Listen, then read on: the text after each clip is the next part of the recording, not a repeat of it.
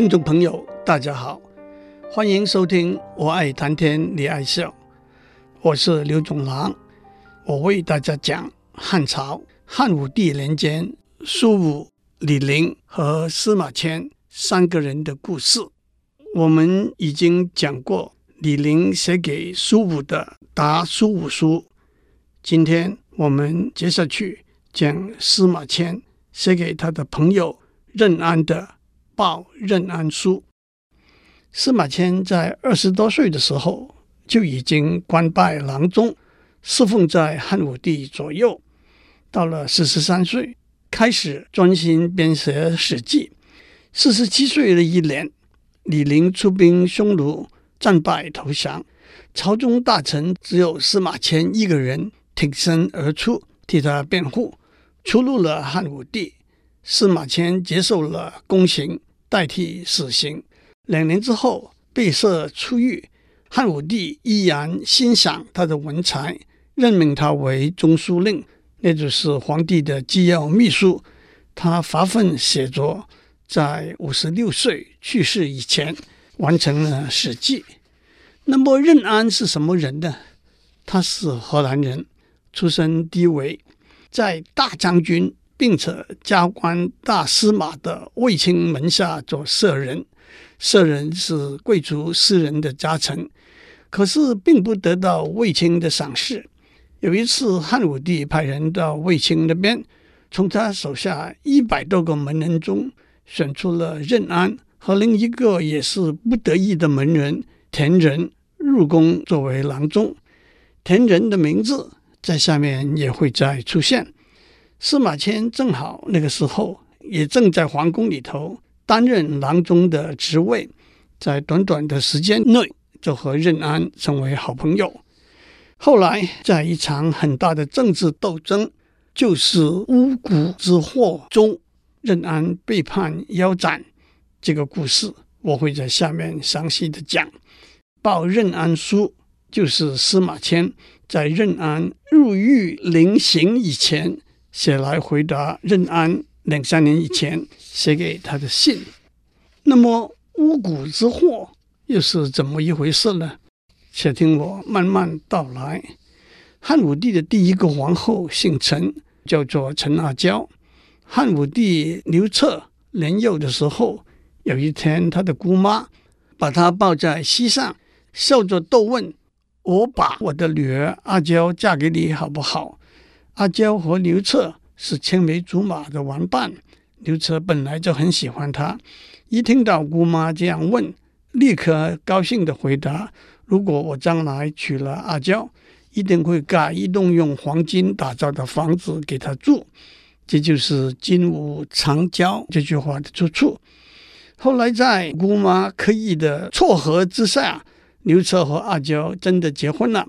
刘彻登基之后。就立阿娇为陈皇后，可是汉武帝和陈皇后的婚姻并没有一个白头偕老的收场。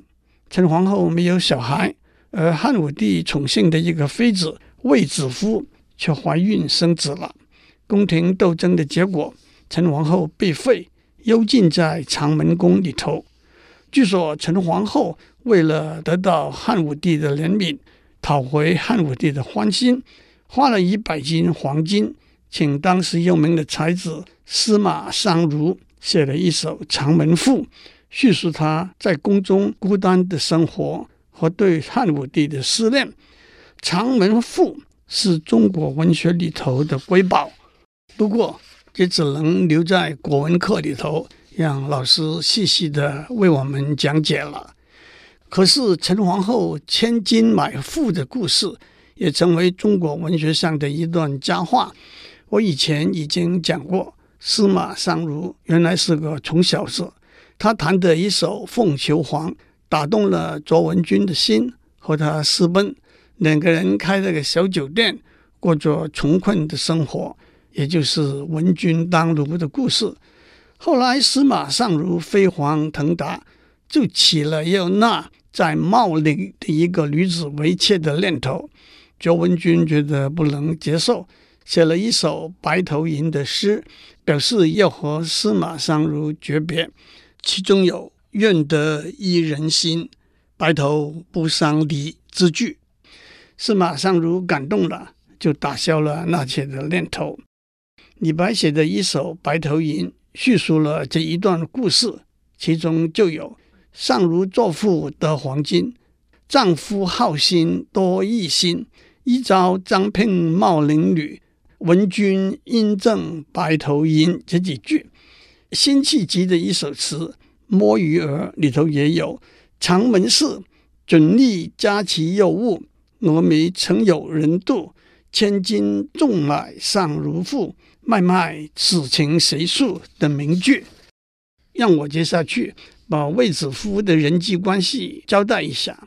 她原来只是汉武帝的姐姐，平阳公主家里的一个歌女，后来入宫替汉武帝生了一个儿子和三个女儿。这个儿子就是太子刘据，卫子夫。也因此被立为皇后。此外，卫子夫的一个同母异父的兄弟叫卫青，卫子夫的一个姐姐卫少儿有一个儿子叫做霍去病，霍去病的一个同父异母的弟弟叫霍光。卫青、霍去病和霍光都是汉武帝时期最重要的军事政治人物。接下来，在汉朝历史里头的巫蛊之祸，可以说就是汉武帝和太子刘据父子之间的一场惊心动魄的决斗。那么，巫蛊这个词作何解释呢？在比较古老和原始的文化里头，因为人类对大自然的千变万化、对生命的开始和终结缺乏了解。因而产生了强烈的恐惧和敬畏的心态。神、鬼和具有和神鬼相通能力的人，这些观念就以不同的形式在不同的文化里头呈现。具有和神鬼相通能力的人，在中国文化笼统的叫做巫师，在西方文化里头笼统的把男的巫师叫做 wizard，女的巫师叫做 witch。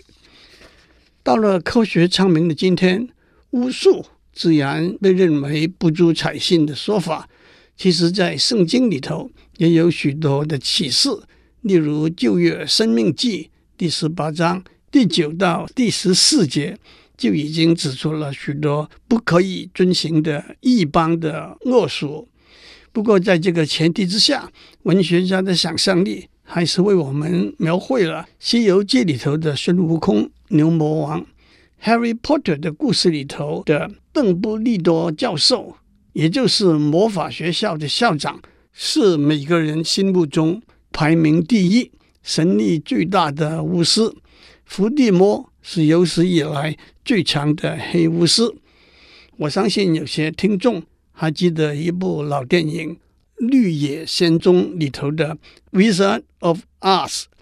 不过，让我也指出最近的新闻里头一个小插曲：今年三月八日，马来西亚航空公司由吉隆坡飞北京的 MH 三七零班机，在起飞后不到一个小时就失踪了。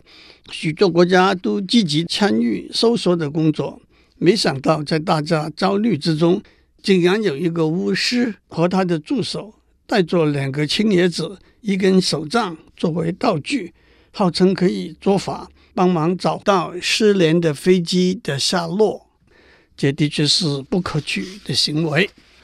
至于蛊，传说是中国古代遗传下来的巫术里头用人工培养出来的一种毒虫。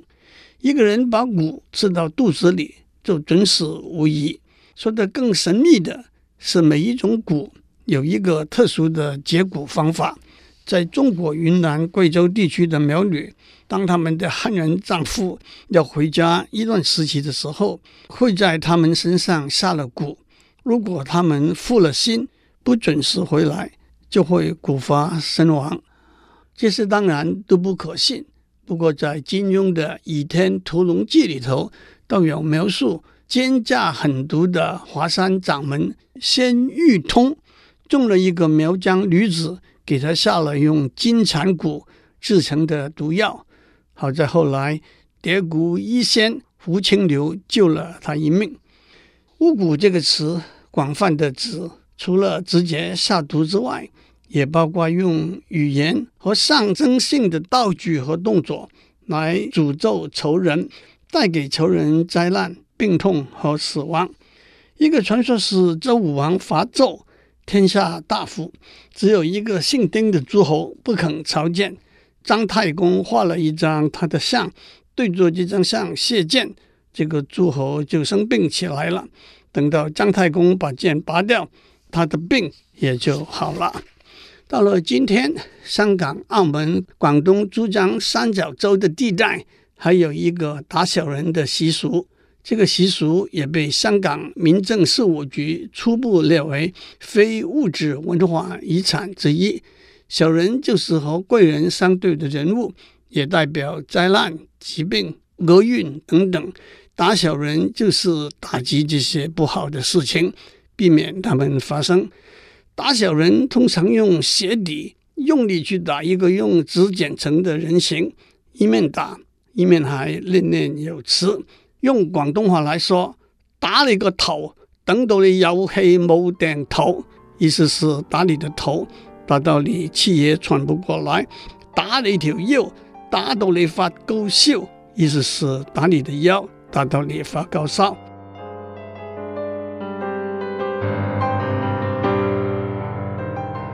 接下来就让我讲发生在汉武帝六十五岁，也就是他去世前五年的巫蛊之祸。我们在前面讲过，汉武帝的第一个皇后陈阿娇。没有生育儿女。第二个皇后卫子夫在汉武帝二十九岁的时候生了皇太子刘据。起初汉武帝很喜欢他，但是他长大之后，汉武帝发现刘据的个性和他大不相同。汉武帝的个性严厉，太子的个性温和。汉武帝任用的都是严苛残酷的官吏。而太子经常将一些他认为处罚过重的案例从轻发落。汉武帝认为边疆不断受到外族的侵扰，必须出兵征伐他们。太子却劝阻他不要征讨四方，免得军兵百姓受到劳苦。汉武帝还笑着跟他说：“我来劳累处理这些事情，把轻松安逸的留给你，难道不好吗？”不但汉武帝和太子之间产生了隔阂，加上卫子夫皇后色衰失宠，位高权重的卫青又去世了，许多反对太子的大臣也就不把太子放在眼里了。汉武帝年纪大了，身体不好，这个时候各式各样的巫师都聚集在京师长安，一些女巫更来到宫里，叫宫中的妃嫔宫女们。躲避灾难的方法，屋子里埋上木头人进行祭祀。当他们彼此妒忌争吵的时候，就轮番告发对方。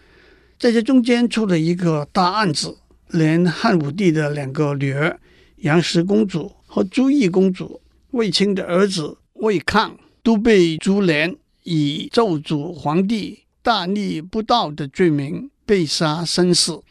汉武帝生了疑心之后，有一次在白天小睡，梦见有好几千个木头人拿着棍棒想要袭击他，他从此就感到身体不舒服，精神恍惚。他身边的一个宠臣张冲和太子有嫌隙，也害怕皇帝去世之后被太子诛杀，看到了机会，便定下奸谋，说皇上的病。是因为巫蛊作祟造成的。于是汉武帝派张聪成立专案小组，负责办巫蛊案。张冲心狠手辣，到各处绝地寻找木头人，而且还用烧红了的铁器钳人、烙人，强行逼供。只要被告上诅咒皇帝的罪名，就不能活命。先后而死的有数万人。张冲让巫师跟汉武帝说，皇宫里头有人诅咒皇上，骨气很重。汉武帝就委派张聪带人到皇宫里头来挖掘铜木人，一直搜查到魏皇后和太子住的地方。张冲把预先安排好的同墓人掘起来，宣扬说，在太子宫里挖掘出来的同墓人最多，而且也找到太子书写的帛书，上面写作诅咒皇上的话。我们得马上奏明皇上，办他的死罪。这个时候，汉武帝不在长安，在几十里外的甘泉宫养病。太子刘据问他的老师石德该怎么办。石德怕因为自己是太子的老师而被株连，就说：“皇上在甘泉宫养病，皇后和我们派去的人都被拦住不报，甚至连皇上还在不在也都不知道。不如越权行事，拘捕张聪等人。”太子听了他的话，向百官宣布张聪谋反，把张聪杀了。不料张聪的一个党羽宦官苏文，他到甘泉宫向武帝控诉太子造反。汉武帝起初不相信这个说法，派使者去召太子。可是使者不敢到太子那边去，却回报汉武帝说：“太子真的造反了，要斩我的头。好在我逃脱回来了。”汉武帝大怒，下令丞相刘屈毛率兵到长安平乱。当时负责监管京城禁卫军的北军的，就是任安。太子给他兵符，要他出兵，可是他回到营中，闭门不出，按兵不动。太子把长安的市民约四万人强行武装起来，和丞相刘屈毛率领的军队激战五日，死者数万人。最后，太子势孤力弱。唯有逃离长安。守门官田仁，记得我们上面讲过，他就是和任安同时被选入宫中为郎中的人，放太子出长安。汉武帝又派人去收回皇后卫子夫的印绶，卫子夫选择了自杀一途。至于任安，武帝认为他想做官成败，看谁得胜就归附谁。对朝廷有不忠之心，就把他和放太子出长安的田仁一同腰斩。还有跟随太子发兵谋反的，包括太子的老师石德，一律按谋反罪灭族。太子手底下的门客，因为曾经进入宫门，一律处死。各级官吏和兵卒，凡非出于本心而被太子杀破的。一律放逐到敦煌郡。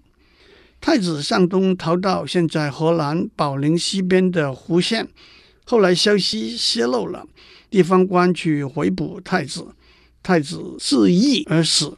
太子有三儿一女，全部在巫蛊之祸中遇害，留下来的一个孙子刘勋，就是后来的汉宣帝。经过大臣们替太子向汉武帝申诉。汉武帝终于醒悟了，下令将张聪满门抄斩，把苏文烧死在横桥之上。在胡县带兵去捉拿太子的人也遭满门抄斩。汉武帝怜悯太子无辜，就派人在胡县修建了一座宫殿，叫做狮子宫，又做了一座高台，叫做归来望狮之台，借以寄托他对刘据。和他的子女思念之意，巫蛊之祸带来全国的动荡，同时在经济上，由于连连用兵和肆意挥霍，国库空虚；在军事上，丞相刘屈毛和大将军李广利合谋想另立太子，刘屈毛被腰斩，李广利投降匈奴，加上汉武帝年事已高，追悔往事。更是心灰意冷。他在公元前八十九年，也是他去世前两年，下了一道诏书，公开的向人民反省他的过失，也重新回到与民休息和重视经济发展的轨道。这一道诏书就是有名的《轮台罪己诏》，其中的警句有：“我自即位以来，做了许多狂妄悖谬的事。”使天下众人愁苦，我追悔莫及。当今最重要的任务是严禁对百姓苛刻暴虐，禁止擅自增加税收，鼓励百姓自立农业生产，恢复为国家养马者免税的法令，用以补足缺乏，不让军备削弱而已。汉武帝死了之后，他最小的儿子刘弗陵登位，那就是汉昭帝。汉昭帝在位十二年，他没有子嗣。霍光等立皇太子刘据的孙子，也就是汉武帝的曾孙为帝，那就是汉宣帝。汉朝的地位又再度回到刘据的后裔手上。祝您有个平安的一天。